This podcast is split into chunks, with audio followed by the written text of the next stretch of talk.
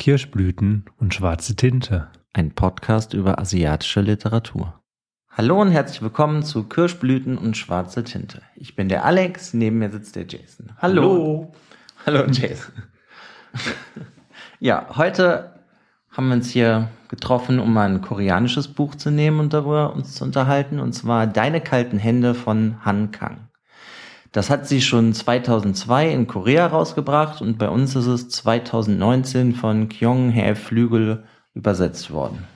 In dem Buch geht es um Yang Un-yong. Das ist ein Künstler und Bildhauer und wir kriegen die Lebensgeschichte von ihm erzählt, aber es wird halt nicht enden mit seinem Tod, sondern er verschwindet.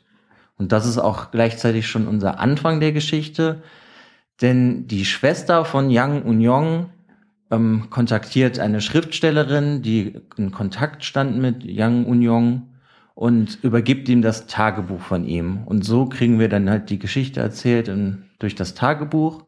Und das ist ja eigentlich fast schon so wie bei dem letzten Buch, das Gesicht des anderen, was wir letztes Mal parallel, besprochen haben, ja, Mhm. dass wir auch wieder das halt durch ein, durch, ja, jetzt ist halt ein Tagebuch und kein Notizheft, aber wir kriegen das auch wieder so indirekt erzählt, was im Generellen passiert ist.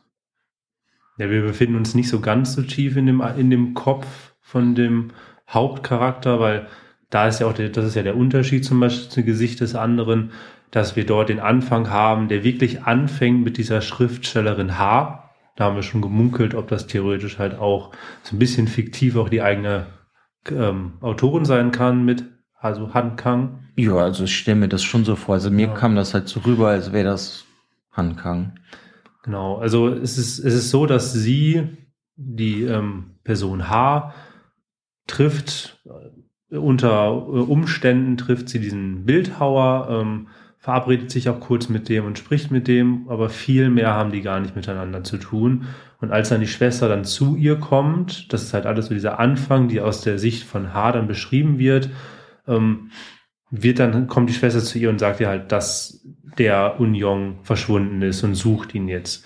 Und ähm, ähm, H bekommt, wie du schon gesagt hast, dann dieses, diese, dieses Notizbuch und äh, liest sich dann ein und damit springen wir dann auch in so einen Perspektivwechsel, wo wir dann zu Unyong dann wirklich aus seiner Sicht dann in dieses Notizbuch springen. Genau, und dann wird alles erzählt aus der Perspektive von, vom Unyong. Und da kommt ja auch am, direkt am Anfang ja die schon eine große Besonderheit. Yang Unyong ist der einzige Charakter, der einen richtigen Namen hat. Alle anderen Charaktere, die vorkommen, die haben einfach immer nur einen Buchstaben. Das hat mich dann auch so wie ein bisschen an Kafka erinnert. Da passiert das ja auch öfters, dass die Mhm. Leute keine Namen haben, sondern nur Herr K. ist oder heißen. Ja.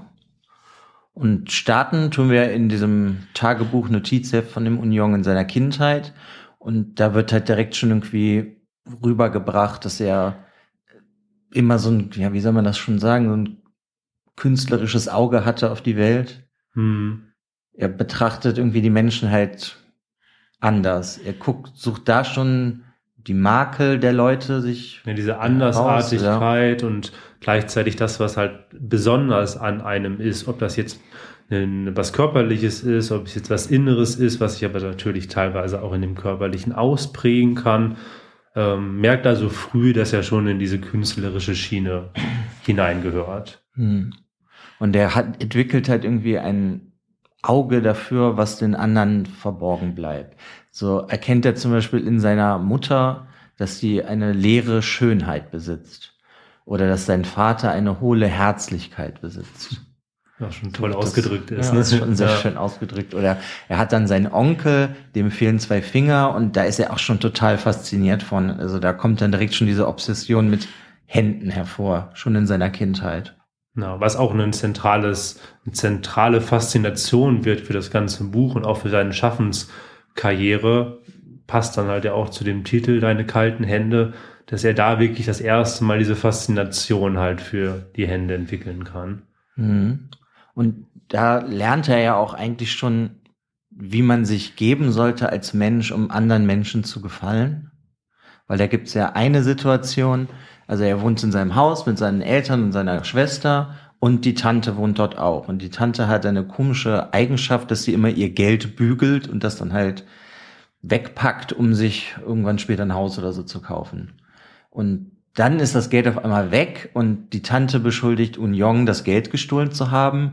Und so wird er dann von seinem Vater übers Knie gelegt und er kriegt den Hintern versohlt.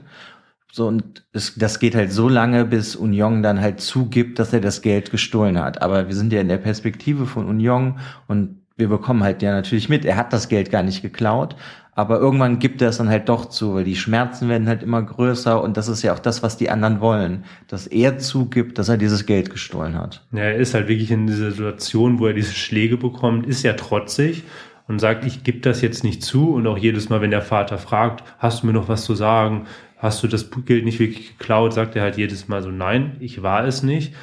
Und genau, irgendwann gibt er dann halt nach weil. Ja, weil es ja. ist das, was die anderen wollen. Und da er schon beschuldigt wurde und ihm das irgendwie auch nichts bedeutet, ob er jetzt als Dieb dargestellt wird, gibt er das halt dann zu, damit sozusagen die Szenerie ja so aufgelöst wird. Ja, das Groteske ist ja dann, wenn es aufgelöst wird, sind eigentlich alle glücklich darüber, loben ihn dafür, dass er doch jetzt das zugegeben hat und dass er ein Mann gewesen ist und zu seiner Tat gestanden hat.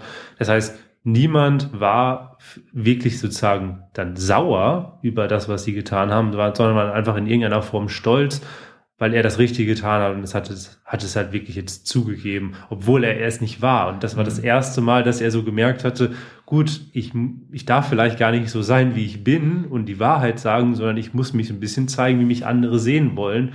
Und dadurch ähm, ja, gewinne ich dann doch am Ende. Ja, aber das, die Geschichte geht ja dann noch weiter. Er plündert dann sein Sparschwein, um der Tante halt das Geld wiederzugeben. Und als er das dann macht, weil er weiß auch gar nicht, wie viel Geld verschwunden ist, und er hofft dann einfach, dass das so ungefähr die richtige Summe ist, dann äh, sagt die Tante, das ist aber gar nicht mein Geld, weil sie ihr Geld ja immer gebügelt hat, damit es schön glatt ist.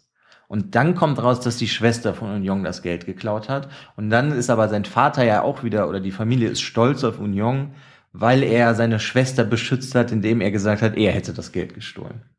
Das, ja, das ist, ja. also das ist ja irgendwie so eine, wie so eine verdrehte Wahrheit. Weißt du, dann ist er halt sozusagen, ja, du beschützt sie, du bist männlich, so kam das, finde ich, so ein bisschen rüber. Aber das Merkwürdige oder auch irgendwie das Witzige war, dass sich niemand bei ihm entschuldigt hat, gerade nicht sein Vater, dass sie ihn überhaupt dafür ähm, ja, beschuldigt haben, dass er es gewesen ist. Der Vater hat ihn ja wirklich immer weiter geprügelt, bis er es dann unter Qual irgendwie zugegeben hat. Es hat sich aber nie irgendjemand entschuldigt und gesagt, hey Union, es tut mir leid, dass wir dich falsch beschuldigt haben, sondern einfach nur Union, auch da, du hast wieder das Richtige getan, wir sind stolz auf dich. Es ist irgendwie komisch. Aber das ist, denke ich mal, die Eltern fühlen so, so, als hätten sie das Richtige getan und dadurch ja, sie, eigentlich haben sie für sich auch alles richtig getan. Sie haben ihn beides mal gelobt. Einmal haben sie ihn gelobt, dass er es zugegeben hat, dass er es geklaut hat. Und dann, als das dann rauskommt, dass es ja nicht war, haben sie ihn dafür gelobt, dass er seine Schwester beschützt hat. Also er hat trotzdem für die anderen, also für seine Familie immer das Richtige gemacht. Und das ist ja das, was ihm dann auch bewusst wird, wo wir dann halt ja auch dann in die Zukunft dann immer springen, dass es dieser erste Moment gewesen ist, dass es ist, ich muss einfach nur das tun, was andere Leute als richtig empfinden. Ich muss einfach nur das tun, damit ich in den Augen der anderen irgendwie als gut oder als, ja, ja, richtig eigentlich, also eigentlich kann er sich ja dann die Frage, also die stellt er sich dann die Fragen, wie viel von sich zeigt er den anderen Leuten? Zeigt er nur so einen, die Oberfläche halt so ein, den, er gibt so den Schein an, dass er nett ist oder wie auch immer. Oder er ist ja nicht wahrhaftig so zu den Leuten. Also das, da stellt er sich dann schon die Frage, was zeigt man anderen Leuten, damit man halt ja, weiß ich nicht, gemocht wird vielleicht schon fast. Mhm. Da ist es auch wieder so eine, ähm, so dieser Anfang gewesen, der mich dann auch sehr an das letzte Buch erinnert hatte, Gesicht des anderen, weil es ja in irgendeiner Form ist, er setzt auch dort eine Maske auf. Ist natürlich keine physische Maske, sondern einfach so eine sinnbildliche Maske, weil er sich nicht, weil er dann anfängt, sich nicht so zu, so zu zeigen, wie er ist, sondern wie halt Leute ihn sehen wollen. Ja, aber das kann man ja eigentlich auch schon auf die unsere Gegenwart jetzt ja, projizieren, klar. weil man das ja in vielen Situationen auch macht. Das ist definitiv, das kann ja, man auch du, jetzt schon sagen. Wenn du zu einem Bewerbungsgespräch mhm. gehst, verstellst du dich ja auch in einer Art. Das damit du den Job bekommst. Ne? Weil glaube, du bereitest dich ja darauf vor, was sagst du, wie siehst du aus? Ich glaube eh, dass wir uns alle in den allermeisten Situationen in irgendeiner Form verstellen, außer wir sind irgendwie bei der Partner oder Partnerin oder bei super guten Freunden und können wirklich so sein, wie wir sind. Aber ich glaube, dass es den allermeisten Leuten schwerfällt und auch so, wenn man Leute nicht kennt, man geht vielleicht einfach über die Straßen, man ist auf der Arbeit, in irgendeiner Form nimmt man sich immer zurück, weil man nie ganz so ist, wie man ist. Und das ist ein, das ist auch bei dem Buch ein zentrales Thema und das macht es auch total zeitlos. Also, mhm. weil dieses Thema ist ein Thema, das ist, ist wahrscheinlich auch egal, wann es geschrieben worden ist. Es war schon vor 50 Jahren ein Thema, es wird in 50 Jahren immer noch ein Thema sein und es ist heute auch ein großes Thema. Mhm, dann kann man ja vielleicht darauf kommen, mit, womit beschäftigt er sich denn bei seiner Bildhauerei? Der macht Gipsabdrücke von Körperteilen. Und das ist ja auch schon, du zeigst halt, er, er, er zeigt das Äußere von Menschen. Nicht das Innere, weil es halt, ne, mhm. der Gipsabdruck ist er zum Beispiel sehr fixiert auf Hände weil er die unglaublich schön findet. Genau, durch die Faszination, die wir am Anfang angesprochen haben bei seinem Onkel, der diese zwei Finger verloren hat. Und er hat dann dieses eine Projekt dann mit den Händen schon im Kopf, ähm, ist dann auch so, dass es in, der weiteren Handlung stellt er dann irgendwelche Sachen aus, die er dann ähm, ja, gemacht hatte irgendwann und trifft eine Person. Und das ist die Person L, die ähm, ja, jetzt nicht das Schönheitsideal ist, was man heutzutage kennt, also wirklich eine sehr, sehr füllige, man kann auch sagen fettleibige Frau, die aber eine Besonderheit hat, sie hat ganz zarte Hände. Und dann spricht er sie halt darauf an.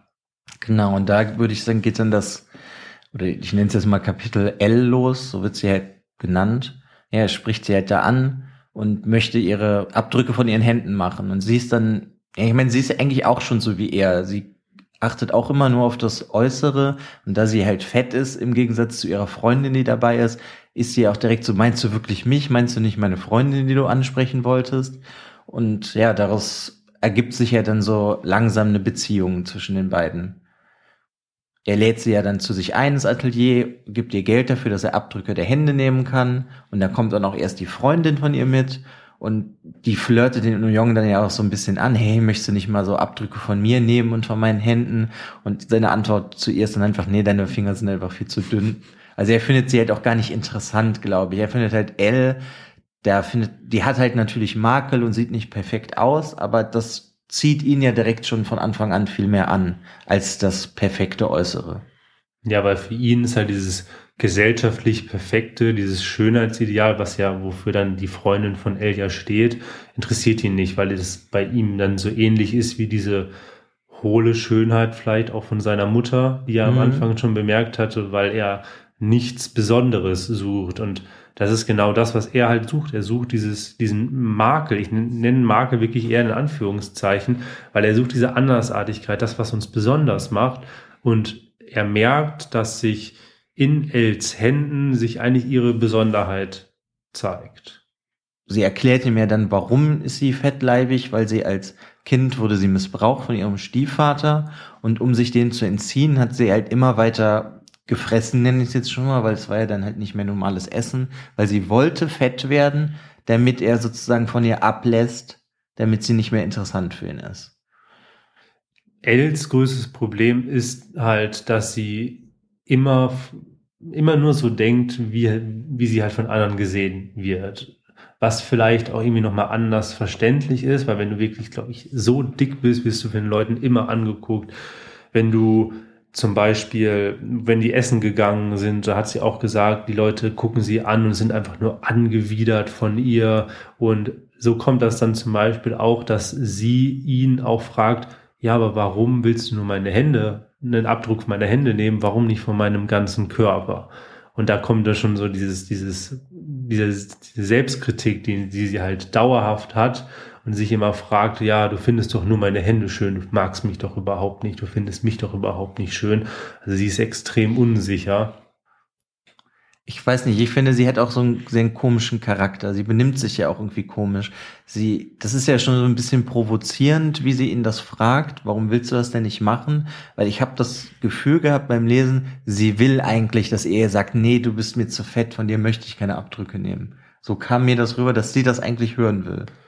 Sie glaubt, weil sie kennt doch nichts Positives ja durch ihr Leben. Sie ist ja auch am Anfang extrem kritisch gegenüber Union, weil sie nicht versteht, so, bist du eigentlich pervers? Bist du eigentlich merkwürdig? Sie kann es überhaupt nicht verstehen, wie überhaupt ein Mann an ihr Interesse haben kann und versucht ihn dann wirklich so ein bisschen damit dann, das stimmt, eher so ein bisschen aus der Reserve zu locken, um damit er vielleicht wirklich endlich seine wahren Gründe ihr gegenüber äußert, weil die Gründe, dass er sie schön findet, das kann sie einfach nicht akzeptieren, das versteht sie auch nicht.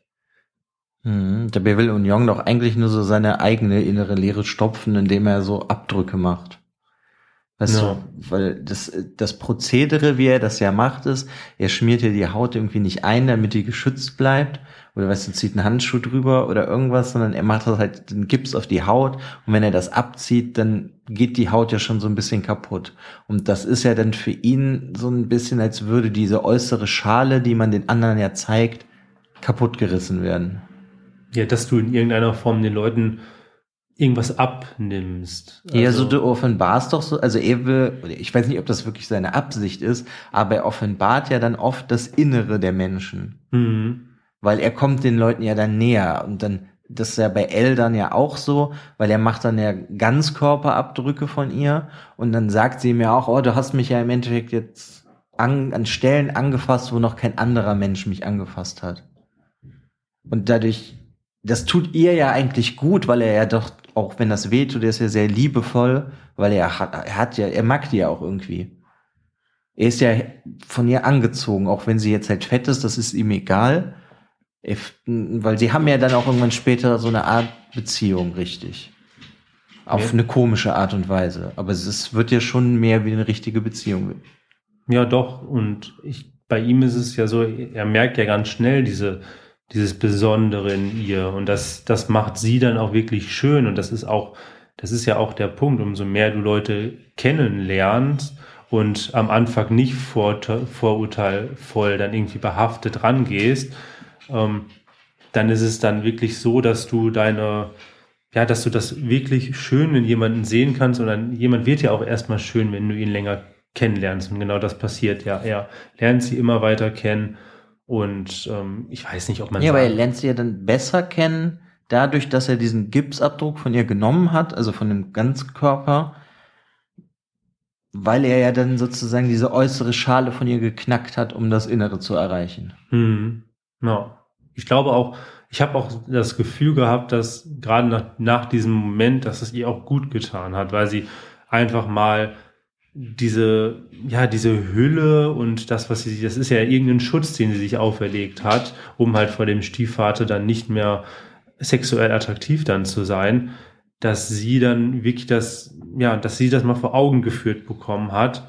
Und das tut ihr zwar gut, aber es tut ihr auch in irgendeiner Form weh, weil sie halt ihren, ja, einen der größten Makel, ihr Körper halt, ja, sieht und vor Augen geführt bekommt dadurch, dass er das ja gemacht hat bei ihr, diesen Abdruck, öffnet Elle sich ja der Welt so ein bisschen mehr und er so findet sich ja auch so ein bisschen selber, weil sie verliebt sich ja dann in einen Jungen und dann nimmt sie sich halt vor, für diesen Jungen möchte ich dünn werden, weil der halt sehr oberflächlich ist und nur dünne Frauen haben möchte.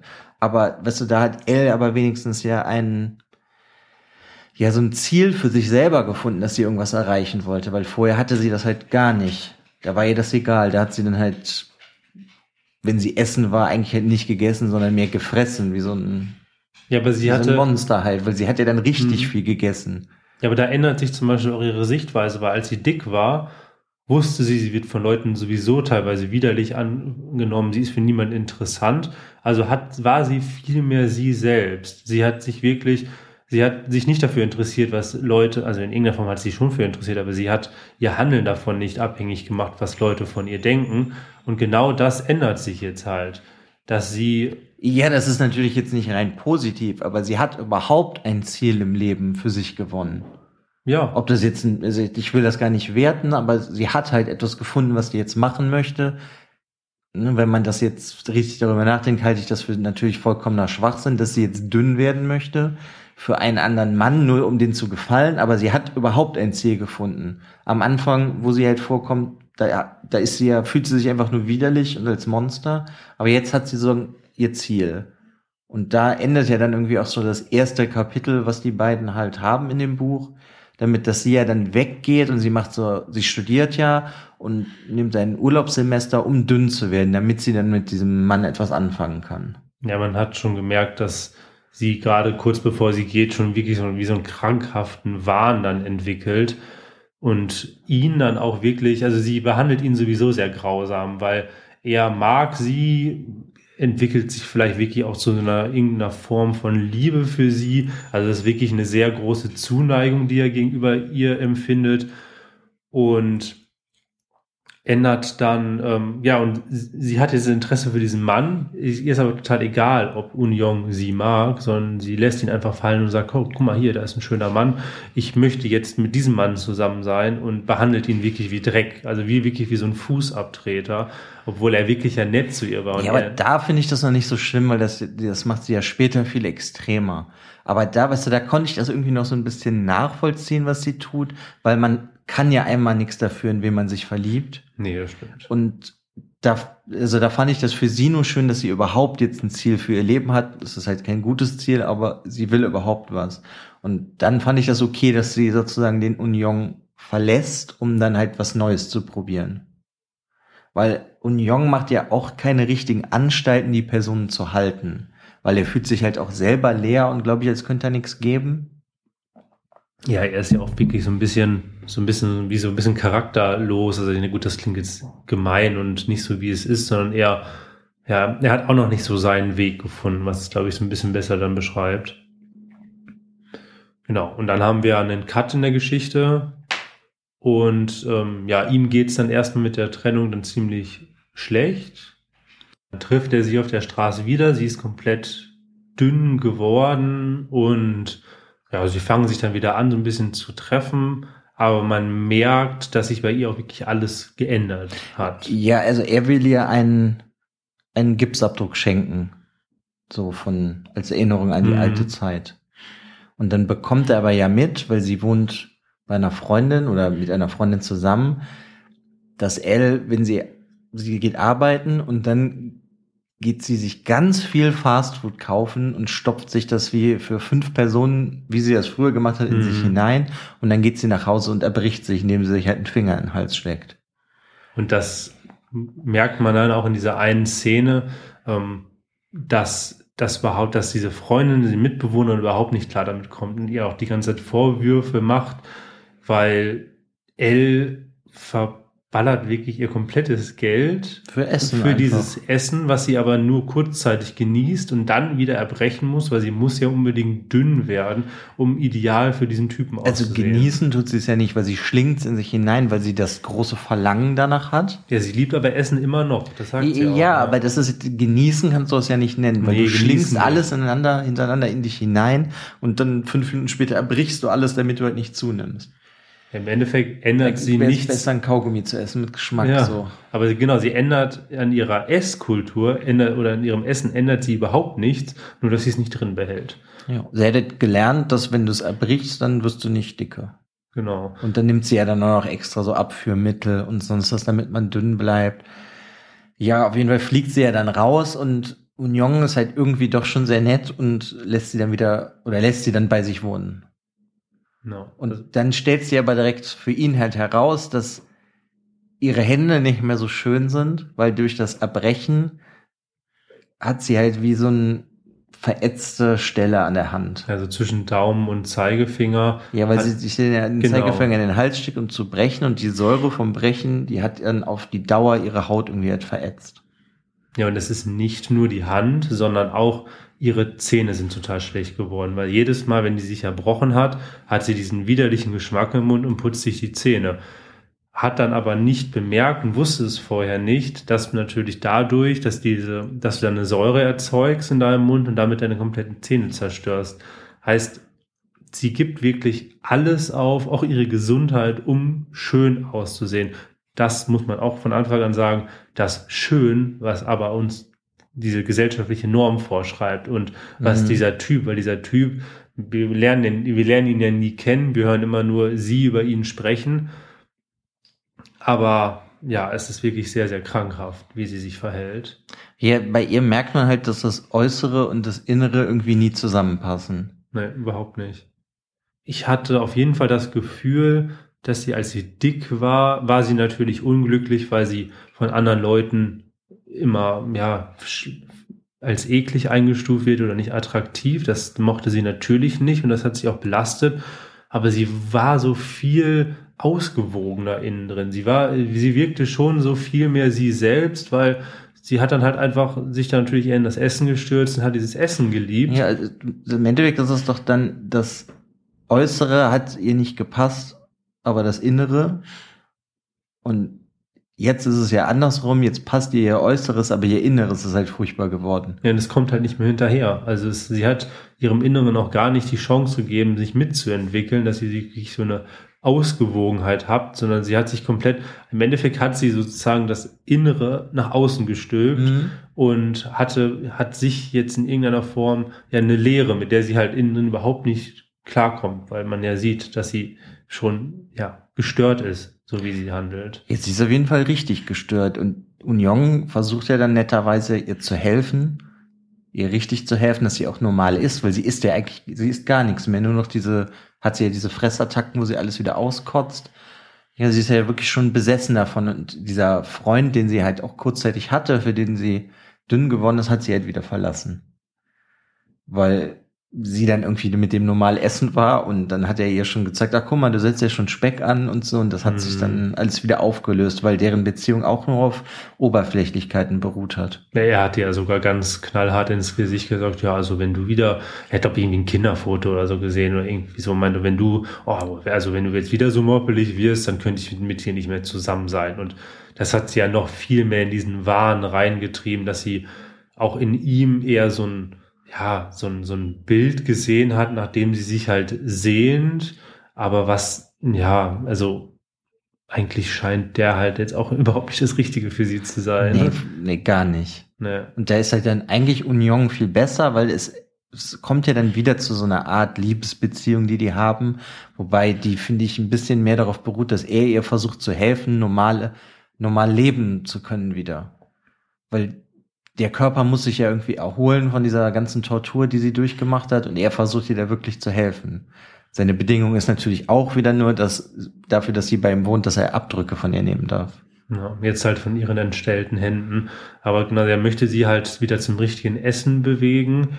Und ähm, was halt sehr schwierig ist, weil sie wirklich im Kopf gefühlt für jedes bisschen Essen die ähm, Kalorienzahl im Kopf hat. Und er sagt halt, okay, du musst aber wenigstens irgendetwas essen, isst doch Reis. Und damit mhm. kommt sie halt überhaupt nicht klar. Und so, ja, aber Reis, das hat ja 60 Kilo äh, Kohlenhydrate, also 60 Gramm Kohlenhydrate pro 100 Gramm. Dann werde ich ja sofort dick. Und er schafft es dann aber doch, dass sie wirklich gesünder zunimmt und überhaupt nicht dick wird. Nee, aber er macht ja so Reisvariationen ja, für sie, genau. damit sie überhaupt halt was essen kann. Also und er schafft es wirklich, man hat wirklich das Gefühl, okay, sie ist jetzt über den Berg und hat sich wirklich mal wieder so ein bisschen selbst gefunden. Sie wirkt auch glücklicher, sie macht halt immer noch, achtet immer noch natürlich auf ihr Äußeres stark, macht morgens immer ganz, ganz viel Sport auf ihrem Laufband, was ihn dann teilweise auch verrückt macht, weil ja, sie steht morgens auf, sagen wir mal um 7 Uhr steht sie auf und springt direkt aufs Laufband. So möchte ich jetzt auch nicht geweckt werden. Ja, weil sie sagt ja, dass wenn man vor dem Frühstück Ausdauersport macht, würde man am meisten Fett verbrauchen. Mhm. Aber was wir vielleicht noch vergessen haben, als die Elle halt fett war, hat Union ja diesen Körperabdruck von ihr genommen und den musste man natürlich ja auch aufschneiden, aber er hat sich dann auch in diesen ähm, ja in diese Hülle reingesetzt und hat auch davon geredet, dass das er möchte, dass das sein Grab ist. Also er ist auch schon ein bisschen komisch. Er hat sich auch und teilweise reingelegt. Ja, also das meine ich. Er hat ja. sich ja da so reingelegt und das so zugemacht und er hätte gern, dass das sein Sarg wird. Also er ist schon ein bisschen seltsam auch. Mhm. Sehr obsessiv mit seinem, mit seiner Kunst, nenne ich es jetzt einfach mal. Ja. Weil er das, ja, ich weiß gar nicht, warum will er, dass das, das der sein Sarg wird. Habe ich jetzt auch gerade drüber nachgedacht. Es könnte vielleicht sein, er fühlt sich ja innerlich auch in irgendeiner Form. Ja, leer. Und leer. Genau. Und dadurch, dass er sich in diese Hülle reinlegt, nimmt er halt eine Hülle von jemand anderen an. Mhm. vielleicht. Und ist bei Elle ist es ja genauso gewesen, dass ihre Feldleibigkeit für sie selber irgend so eine Schutzhülle gewesen ist, dann vor dem Stiefvater und dann auch für der, vor den, was ich, diesen restlichen Angriffen der Gesellschaft und den anderen Menschen. Und er, glaube ich, auch das Gefühl hat, dass diese Hülle, diese Schale auch für ihn Schutz sein kann. Mhm. Und er mhm. fühlt sich einfach darin wohl, weil er merkt, okay, auch für mich ist das in irgendwie ein Ort, in dem ich mich zurückziehen kann und ich ich selbst sein kann, obwohl er nicht weiß, wer er ist. Es ist ja halt auch eigentlich ein verlorener Mensch sozusagen und weiß ja. nicht, wo er hin soll. Weil lustigerweise geht es ihm ja gar nicht darum, jetzt viel Geld zu verdienen mit seiner Kunst. Und er will sich eigentlich auch gar nicht von diesen Gipsabdrücken von den Händen von Elle trennen. Er stellt die ja zwar irgendwann aus, aber er will das gar nicht verkaufen, sondern er möchte das behalten, bis er stirbt, diese Sachen. Weil ich denke mhm. mal, da, das hat ja dann auch wieder was damit zu tun, dass er das Innere freilegt der Leute und sich das sozusagen damit bewahren will, dass er das getan hat und was dann so passiert ist. Weil er schwelgt ja dann irgendwie dadurch schon gern so in den Erinnerungen. Er kann es überhaupt nicht loslassen, weil er immer noch eine sehr emotionale Verbindung zu diesen Stücken hat und die noch nicht aufgeben möchte. Auch gerade, weil diese ganze Geschichte mit Elle, glaube ich, so schwierig ist, dieses ständige, sie haut wieder ab, sie zeigt ihm halt dann teilweise auch überhaupt gar keine, was ich nicht Zuneigung, aber irgendwie diese Wärme kommt gar nicht rüber von ihr und ich glaube, dass das ihm irgendwie nochmal so ein bisschen Halt gibt. Hm. Ja, und dann kommt man ja eigentlich zu, so, zu dem Höhepunkt von den beiden.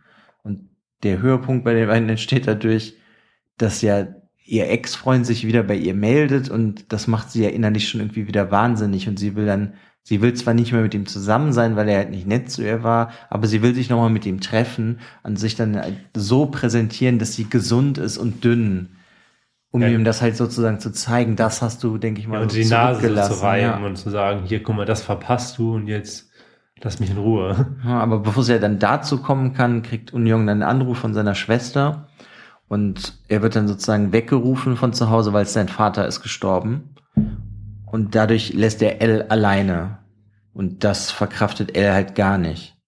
Denn sie hat sich halt die ganze Zeit irgendwie an ihn geklammert in irgendeiner Form und hat ihm auch heimlich, so wenn er geschlafen hat, ihm gesagt, dass sie ihn liebt, was ich auch mir schon vorstellen konnte, weil er der einzige Mensch in ihrem Leben war, der richtig nett zu ihr in irgendeiner Form war oder ist. Mhm. Ja, aber sie zerbricht dann ja komplett daran, dass er halt drei Tage weggefahren ist und verschwindet dann auch. Und Union kommt zurück in sein Atelier und dann ist alles kurz und klein geschlagen von alle Sachen, die sie gefunden hat, die Gipsabdrücke, diese, die Schale von ihrem fetten Leib, Körper. ist alles, mhm. äh, fetten Körper ist alles zerschlagen worden, weil sie halt gar nicht mehr daran erinnert werden will, dass sie mal so aussah. Und dann verschwindet sie ja sozusagen aus seinem Leben. Und das stürzt ihn dann in ein richtiges Loch, dass er eigentlich gar nichts mehr macht. Er sitzt den ganzen Tag nur noch rum und ist halt irgendwie traurig. Aber es wird halt ja nie so richtig gesagt, dass er sie auch geliebt hat, finde ich, wird ja nie richtig ausgedrückt. Aber man merkt da schon, dass das ihm sehr viel bedeutet hat, weil er auch, glaube ich, keine richtigen oder nicht in der Lage ist, eine richtige Beziehung zu führen. Und überhaupt Emotionen wirklich zu zeigen. Das hatte ich auch immer das Gefühl, dass es für ihn wirklich sehr schwierig ist, wirklich so dieses sein Innerstes einerseits zu finden und es dann auch auszudrücken und nach außen zu tragen. Weil dann kann man da auch gerade nochmal zurückspringen zu seiner Kindheit. Er hat ja früh schon gezeigt bekommen, dass es eigentlich besser ist, sich nicht so zu zeigen, wie man ist. Und ich glaube, dass das ihnen halt auch wieder sehr schwer, schwer fällt und er sich deshalb zum Beispiel auch sehr gerne L annimmt, weil er ihr halt helfen kann und das Gefühl hatte, wenn er ihr hilft, hilft er auch sich selber. Hm, da gibt's halt auch ein Zitat, das kann ich zum Beispiel mal vorlesen, denn das ist, mir war klar geworden, dass sich die Wahrheit immer in einem von mir selbst gesteckten Rahmen bewegte. Was mir tatsächlich passierte und welche Gefühle ich dabei hatte, spielt überhaupt keine Rolle. Hm. Und also das, er hat den Leuten halt immer das vorgespielt, was sie halt haben wollten oder sehen wollten. Ja, das, was ja auch L tut und was dann ja er in seiner Kindheit gemerkt hat, ist genau das ist, was man, ja, er hat er hat's ja nicht anders gelernt. Er hat ja genau das gelernt und ich finde jetzt auch nicht nur, dass es an seiner Kindheit liegt, sondern in irgendeiner Form, glaube ich, geht es uns allen so, dass wir ja, uns zurücknehmen. Mhm. Stark. Ja, das schon, wobei es halt bei ihm ist es ja irgendwie dann nochmal, sag ich mal, auch extrem, wie bei allen Charakteren, die in diesem Buch hier vorkommen. Wir kommen ja später noch zu einer anderen Charakterin und bei allen diesen sehr extrem geschrieben, würde ich da mal so sagen. Das ist halt nicht nur, weißt du, du hast nicht mal einen Otto-Normalverbraucher, sondern bei allen ist es extrem, was passiert ist. Hm. Ne? Ob das jetzt seine komische Kindheit war, Els komische Kindheit oder wo wir jetzt gleich zu kommen, Es komische Kindheit. Mhm. Genau das, was er dann halt auch sucht. Er sucht dann ja in den Menschen das Besondere und auch irgendwie diesen Makel in einem, ähm, diese Andersartigkeit, das Besondere. Und er begegnet dann auf, es ist keine auf Ausstellung, sondern es ist ähm, eine Innenarchitektin, die Innenarchitektin E, die für einen Kunden von Union halt Abdrücke oder Bilder, also nee, sind Abdrücke oder Ja, sie will halt Skulpturen von ihr Skulpturen, kaufen. genau, das ist das weil Wort. sie als Innenarchitektin richtet sie so designmäßig ganze Häuser für Mhm. Leute zurecht und also das ist dann halt schon gekauft und bezahlt und sie kümmert sich dann alles, okay, hier könnte dieses Bild hinkommen, da diese Skulptur, also die macht dann alles von den Vorhängen bis zu welche Fliese, welche, Mhm. welches Kunstwerk hängt da und dadurch kommen sie halt in Kontakt.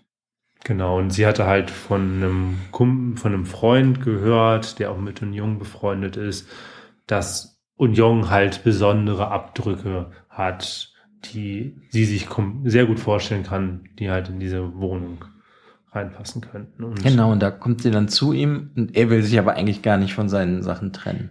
Hm. Und das kriegt sie halt dann irgendwie, sie überzeugt ihn halt dann davon. Die gehen mal zusammen weg und sie überzeugt ihn, dass er dann halt zwei Skulpturen von sich verkauft.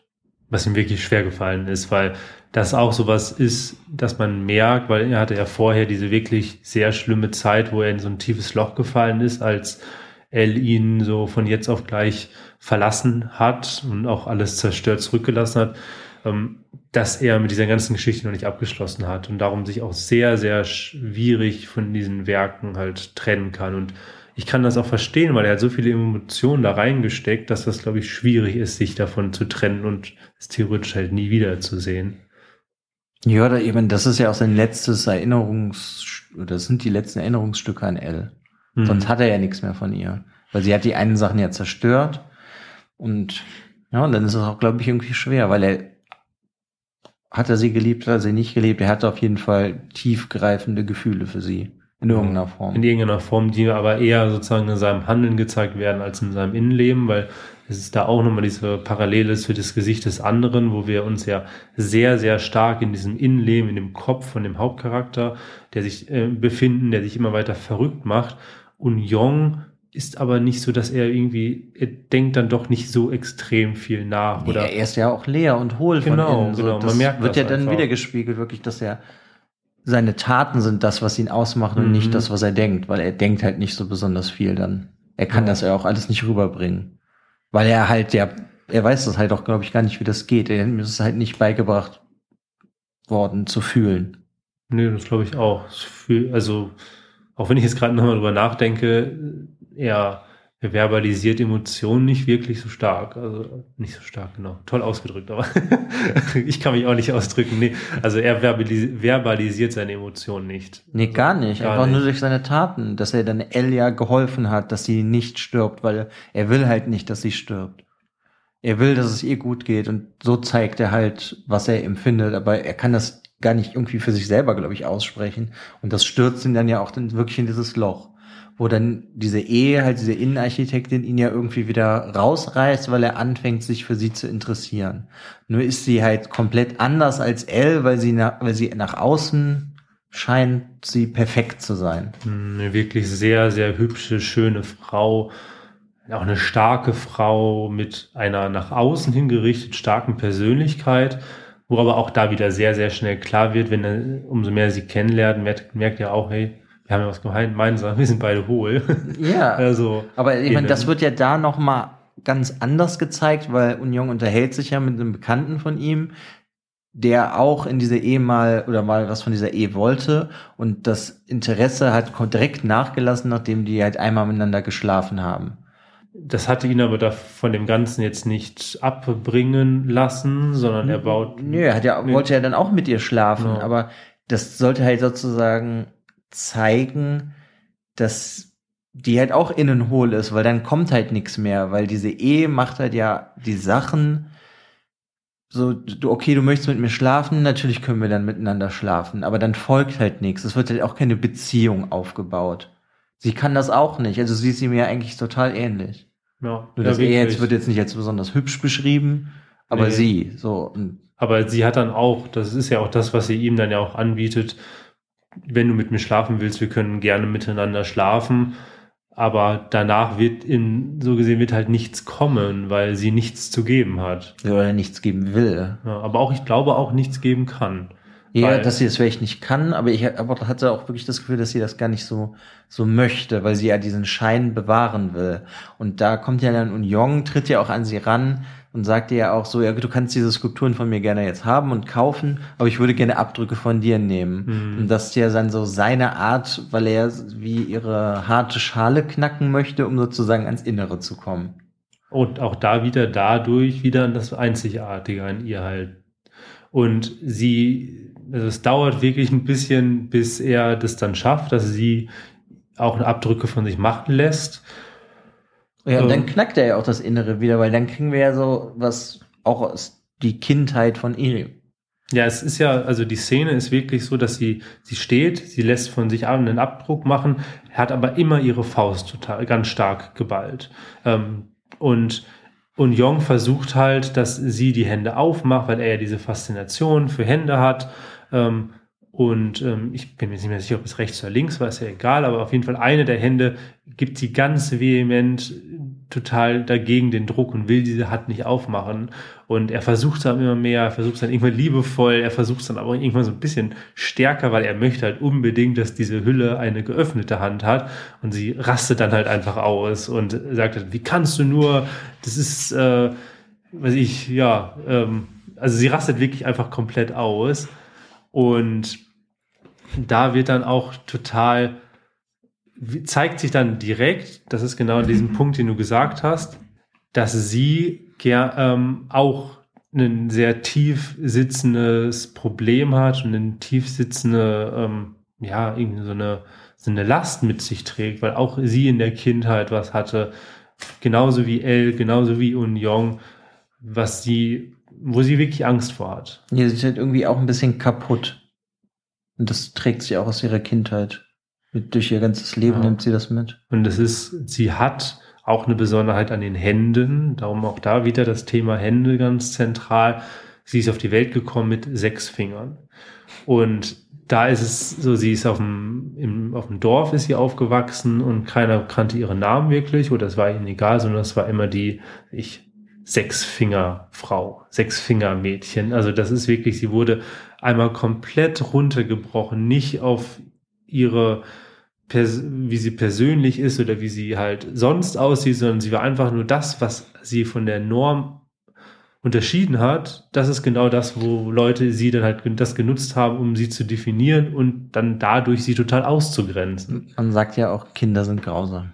Kinder sind grausam. Es waren aber nicht nur Kinder. Also ja, aber das ist, stelle ich mir jetzt speziell als Kind schwer vor, Mhm. wenn du halt von Anfang an gehänselt wirst, weil du ein bisschen anders bist. Weißt du, das passiert ja schon Kindern, die vielleicht zu dick sind oder zu dünn oder irgendwas anderes haben, die halt wirklich nur so ein bisschen von der Norm abweichen, die werden ja dann teilweise wirklich gehänselt. ja. Nur oder da, gemobbt sogar ja, halt. da finde ich, Kinder sind definitiv grausam, aber Kinder sind ehrlich. Und das ist das, glaube ich, das, das Problem, was beide dann auch irgendwann im Erwachsenenalter haben, was wir, glaube ich, auch alle irgendwie auch haben, weil Erwachsene sind nicht weniger grausam, sie sind halt nicht ehrlich, sondern sie Mhm. sind dann so total trügerisch, hinterfotzig und das ist wirklich dieses, ja, also die sind wirklich, dann wird halt hinter, den Rücken geredet und dann wird halt, wird, wird halt so eine Person, wenn sie jetzt diese sechs Finger noch hätte, wäre sie immer noch die Sechsfingerdame, Ja, aber halt nicht, aber nicht mehr so klar ins Gesicht gemacht. Deshalb, Kinder sind grausam, ja, total, aber sie sind wenigstens ehrlich. Aber mit dieser Ehrlichkeit kommt sie natürlich als Kind nicht klar. Und ähm, sie kriegt dann, hat dann nur irgendwann diesen chirurgischen Eingriff, dass sie auch jetzt, sie zeigt es Union auch, wirklich nur diese ganz kleine Narbe hat. Das heißt, wenn man davon nichts weiß, mhm. dann, dann kann, kann man das auch nicht wissen. Aber sie hat sich komplett abgewandt von ihrer Familie, von ihrem, von ja, ihrem auch von Dorf. ihrer Vergangenheit genau. wichtig. Also das ist, die versucht sich ja abzuk abzukapseln oder hat sich abgekapselt. Das ist ja das, was Elle auch gemacht hat und deswegen diese Skulpturen von ihm, also von Elle selbst zerstört hat, weil sie die Vergangenheit sozusagen auslöschen will. Das gab es mal, aber das soll niemals da gewesen ja. sein. Und bei ihr ist es zum Beispiel auch nochmal extremer. Es ist nicht nur so, dass sie die Vergangenheit auslöschen möchte, sondern sie hat wirklich auch Angst, dass diese Vergangenheit wieder aufkommen kann. Und ich glaube, das ist ein Grund, warum sie Angst hat, sich überhaupt innerlich zu öffnen, weil es könnte immer sein, dass sie doch jemand aus dem Dorf, Dorf wieder mhm. treffen könnte, wenn sie zu viel von sich preisgibt und hat davor einfach Angst, weil sie ja auch da als Kind wieder gemerkt hat, wie leicht, äh, also wie schnell das passieren kann, dass du ausgegrenzt wirst. Einfach über Sachen, wo du nicht normal bist. Das wird dann genutzt um jemanden zu händeln. Hm, aber das, sie, wenn sie das ja beschreibt, so an dem Tag, bevor sie diesen chirurgischen Eingriff hatte, ich bin mir ja irgendwie nicht sicher gewesen, ob sie den Finger wirklich, weil er ja zu ihr gehört, so, ob sie ihn wirklich verlieren wollte, weil sie hat den, das wird ja so beschrieben im Text, den Nagel auch noch richtig schön gefeilt an dem Tag, bevor der Finger abbekommen ist und so. Ja, aber da sind wir auch wieder genau bei dem Thema. Nur weil sie anders ist, nur weil sie elf Finger hat als zehn, wäre sie selber, wenn die anderen keinen Druck von außen ausgeübt hätte, wäre sie selber, glaube ich, nicht so, dass sie ähm, sich schlecht gefühlt hätte, sondern nicht dieses schlechte Gefühl, dieser Druck, diese Ängste kommen nicht von ihr, sondern die kommen von außen. Das heißt, ich glaube, ich glaube, du hast vollkommen recht, ja, dass sie, sie hatte nicht das Gefühl, als müsste sie den Finger von sich aus abnehmen, aber wenn sie das nicht macht, dann wird sie immer mhm. darauf runtergebrochen werden. Und davor hat sie jetzt ja Angst, dass das wieder aufkommen könnte. Und das ist auch dieser Moment in der Geschichte, gerade bei der Beziehung zwischen Union und E, dass es bei ihr wirklich so ein, so ein, so ein, Knick gibt, weil sie rastet dann erstmal aus, ähm, aber sie vertragen sich, aber in der Nacht bemir, bemir, bemerkt Union dann, dass sie dann doch noch nicht so ganz damit abgeschlossen hat, sondern sie wollte, sie wollte halt ihm ihm halt jetzt auch mal zeigen, wie schrecklich das ist, wenn man seine, auch irgendwie in irgendeiner Form seine Hülle, seine Maske, die man irgendwie mit sich trägt, wie so ein Spiegel halt vor einem gestellt. Ja, sie will das selber genau. mit ihm machen. Und da, das macht sie ja dadurch, dass sie einen Gipsabdruck von seinem ganzen Körper macht. Genau. Und er kann sich ja dann nicht mehr bewegen. Es wird ja auch, wenn man einen Gipsabdruck macht, wird es richtig heiß darunter. Und das quält einen ja schon. Und man hat halt ja gelernt, dass Union das immer bei den anderen Leuten macht, aber nie bei sich selber. Weil ja. er könnte ja auch selber Gipsabdrücke von seiner Hand ja. nehmen. Er mutet denen immer sehr viel zu, aber es wurde so beschrieben, dass er anscheinend diesen perfekten Punkt gefunden hat, wenn er nicht zu früh, weil sonst ist es natürlich noch nicht gehärtet, aber auch nicht zu spät, das wieder abnimmt. Da sind es zwar Schmerzen, aber keine Schmerzen, die bleiben, weil er zieht damit die Haut nicht ab. Ähm, er wird aber wirklich panisch, weil. Ja, er eh, kennt das anscheinend nicht. Ja, und weil er auch sagt, eh, du musst jetzt, du musst jetzt schnell diese Hülle abnehmen, weil sonst wird das, es wird immer heißer, es wird immer schlimmer, du willst meine Haut abziehen. Und dann passiert ja auch genau das. Sie, sie reibt ihn dann ein mit dem Gips, wartet zu lange, zieht ihn das ab und zieht ihm dann teilweise diese Haut von, ja, vom Körper ab. Ja, und aber dadurch wird dann seine äußere Schale auch mal jetzt aufgerissen, so wie das ja davor den Tag bei E auch passiert ist. Ja. Und Aber da unterscheidet sich ja dann L und E schon auch schon direkt krass, weil L hatte irgendwie nie eine Eigeninitiative bei ihm hm. und hat sich auch eigentlich ja nicht für ihn interessiert, aber E interessiert sich halt schon irgendwie und will es ihm ja dann halt auch damit so ein bisschen zeigen. Aber ich hatte eher das Gefühl, dass das, dass das, was E getan hatte, in irgendeiner Form eine Art von Rache war, weil er ihr halt diesen Spiegel vorgesetzt hat, weil er ihr halt den Spiegel vorgesetzt hat, ähm, dieses Bild, damit halt dieses Bild halt akzeptiert, also sie muss halt das Bild von sich selber ja akzeptieren. Und sie muss dieses Bild in irgendeiner Form halt für sich halt bewusst machen. Und dadurch, dass jetzt eine Hülle von ihr entstanden ist und dieser Abdruck, wird, werden halt diese Marke bewusst gemacht. Und mhm. E macht das, will das auch machen, will halt einfach ihm auch einfach mal diesen Spiegel vorsetzen. Und L hat einfach alles zerstört, weil sie mit diesem, damit, mit dieser Hülle, mit diesem Spiegel ja von sich überhaupt nicht klargekommen ist. Das heißt, ich glaube, beide haben sich in irgendeiner Form an ihm halt schon gerecht. Ja, aber Elle hat ja gezeigt, dass sie gar kein Interesse irgendwie an ihm hat. Weißt du, sie hat zwar das gerne hingenommen, dass er sich um sie kümmert, aber sobald ja eigentlich die Chance gekommen ist, dass sie zu dem, den sie eigentlich will, gehen kann oder was sie, dass sie etwas tun kann, um dahin zu kommen, macht sie das und lässt ihn ja zurück. Hm. Weil sie hat ihn ja zweimal verlassen. Und er war halt da für sie. Und bei E habe ich das schon das Gefühl gehabt, dass sie irgendein mehr Interesse auch an ihm hatte. Auch wenn sie erst halt verwirrt war, dass er überhaupt Interesse an ihr hatte. Ja, ja stimmt, weil beide, ich kann mir auch da vorstellen, dass die beiden sich zueinander hingezogen fühlen, weil sie ja sehr ähnlich sind. Genau. Weil und E war schon eine andere Persönlichkeit und war anders. Sie wurde ja erst hohl. Sie war ja nicht von Anfang an hohl. Ja, so wie er sie wahrscheinlich auch nicht. Er ja. ist halt durch die Geschehnisse der Kindheit, so wie sie, hohl geworden, weil sie sich einfach dann nach außen hin nur gegeben haben, hm. was die möchte die Gesellschaft oder die Leute, mit denen ich mich umgebe, was möchten die sehen und was nicht. Und meine Gefühle behalte ich sozusagen für mich und drücke die gar nicht aus. Und jetzt hast du ja dann in dieser, in dieser Situation gegen Ende des Buches, wo sie dann halt den Abdruck von ihm nimmt, ist sie ja sozusagen, ihre Schale ist schon geknackt worden und wir haben gelernt, was in ihrer Kindheit passiert ist. Und das macht sie ja jetzt dann auch mit ihm. Und das bezeugt schon für mich irgendwie so ein Interesse an ihm. Mhm. Mhm. Ja, sie, sie merkt halt, dass es total erschreckend für sie gewesen ist, diese, dieser Moment, sich so zu öffnen, aber dass der auch gut getan hat.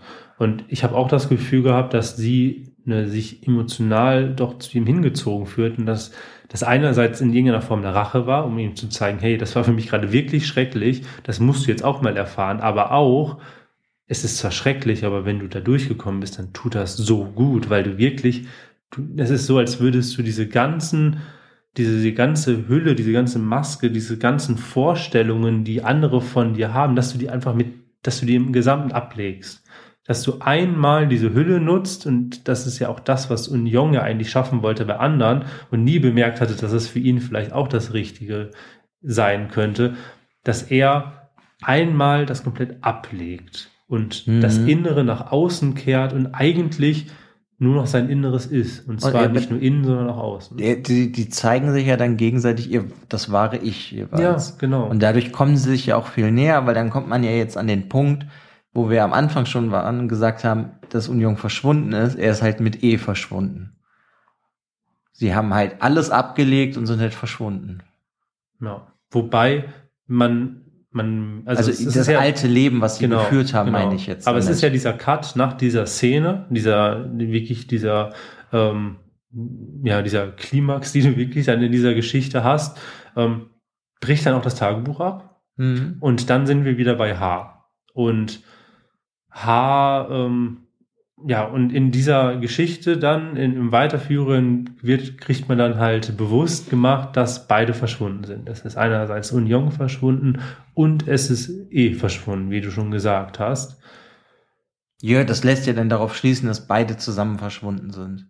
Und genau, es ich, ich darauf, schließe jetzt ja. einfach halt daraus, dass sie, dass Union sein Künstlerdasein und sein altes Leben halt jetzt zurückgelassen hat und ist weggegangen und E hatte dieses perfekte gespielte Leben, was sie da als Innenarchitektin geführt hat, auch zurückgelassen, weil sie ja dann gemerkt haben, dass sie zwischen sich das wahre Ich zeigen können und das ist das, was sie wollen und brauchen und nicht das andere, was sie vorher hatten. Ja, und. Was halt unecht war für sie. Und, und Jung braucht, glaube ich, auch nicht mehr die Kunst als Mittel zur irgendwie Selbsterfüllung, weil er jetzt halt es geschafft hat, sich ja, er selbst zu sein. Und dann kommen wir wirklich zu diesem ganz, ganz wunderbaren Ende, weil dieses Ende ist wirklich in irgendeiner, also es ist, bleibt total offen. Es gibt einem total viel Interpretationsspielraum. Deshalb habe ich mich, als ich das Buch gelesen hatte, schon direkt darauf gefreut, mit dir darüber zu reden, weil es gibt einfach so, so viel Interpretation, finde ich. Und ich hatte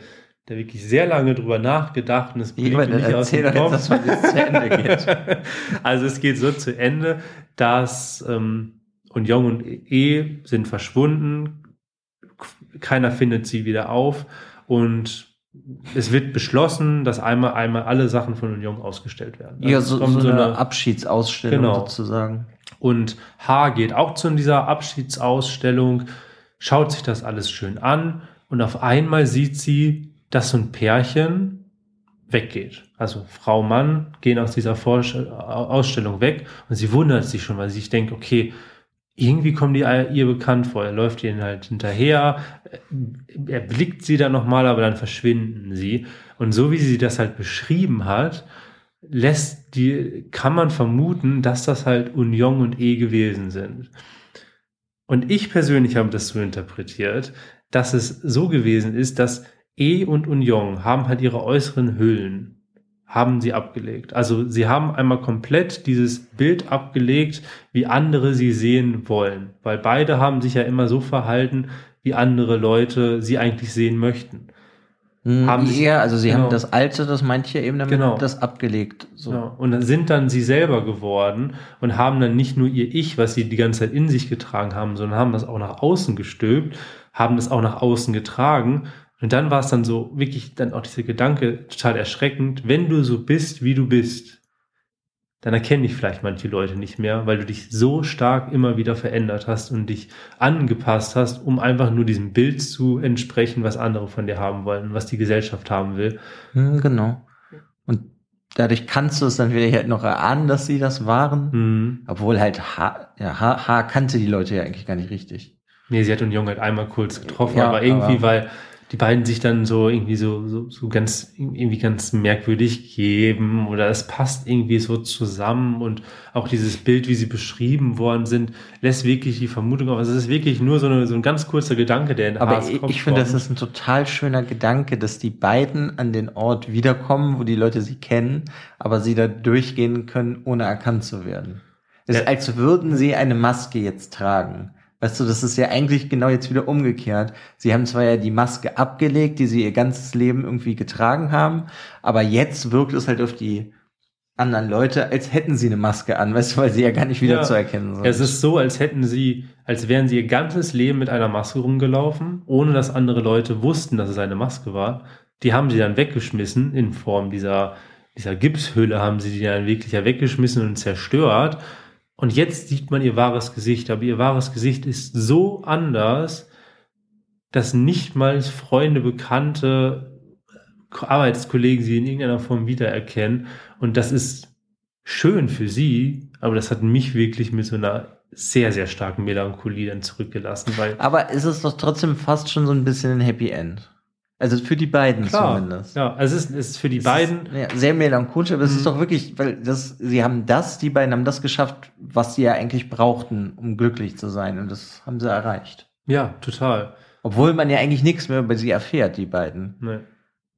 Aber mir kam es dann wirklich so vor, dass sie ja jetzt glücklich sind, was sie vorher nicht waren. Also Union war, kam mir auf jeden Fall die ganze Zeit nicht glücklich vor. Nee, weil sie einfach so sind, wie sie sein sollten. Und genau das ist ja das Richtige. Man soll sich nicht für andere Leute verstellen. Man soll einfach genauso sein und das sagen, was man möchte, was man denkt, wie man ist und nicht bei jedem bisschen überlegen, was kann ich jetzt tragen? Bin ich ein Mann, kann ich auch einen Rock tragen, sondern einfach, dass du sagst, ich möchte das jetzt, ich tue genau das, worauf ich Lust habe, egal wie andere Leute mich dann sehen, weil das ist doch, wir leben in einer so oberflächlichen Welt und das mhm. macht dieses, zeigt dieses Buch einfach noch mal stärker, weil das ist zum Beispiel auch ein, ein, sehr starker Kontrast zu dem Buch, was wir vor zwei, vor vier Wochen hatten. Das war das Seidenraupenzimmer, ähm, wo die, wo die Autorin Sayaka Murata ja wirklich sehr, sehr stark und sehr direkt die Kritik äußert. Hier haben wir das eher, dass Kritik die ganze Zeit nebenschwellig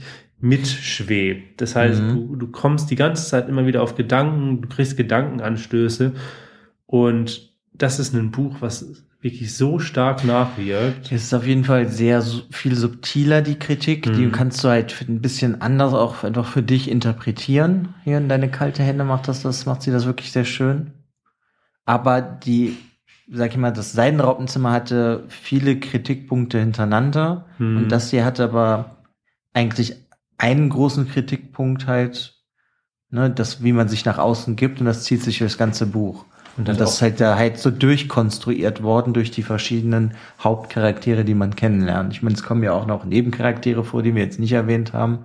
Aber bei den Hauptcharakteren, die sind ja alle sehr so konstruiert, dass sie durch ihre Kindheit geschädigt sind Ja. Es wird auch dadurch, dass du dann am Ende auch dieses offene Ende hast und einfach dieser Ausgang der Geschichte macht dann wirklich sehr deutlich, dann doch auch sehr deutlich, was die Kritik der Autorin ist an dieser ganzen Gesamtsituation, an der Gesellschaft, weil das ist ja auch das, ich meine, ich glaube, ich meine, dass wir fast jedes Buch, was wir jetzt besprochen haben, hat irgendwie diese Gesellschaftskritik mit drin. Und Außenseiter. Und diese Außenseiter, das ist halt einfach so eine Thematik, ähm, die sich da auch in diesem Buch sehr stark dann durchzieht.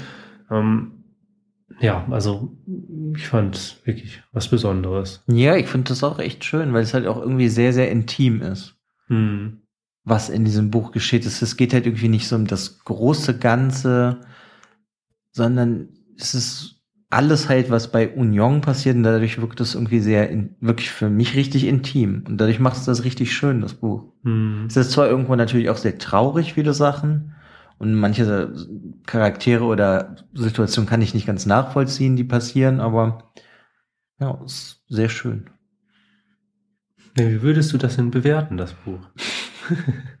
ja, gut, ich meine, also es hätte bei mir, äh, hat bei mir auf jeden Fall so eine 6 von 6 Sternen, weil ich das unglaublich schön finde. Es war auch irgendwie mein Buch des Jahres, als das 2019 rausgekommen ist.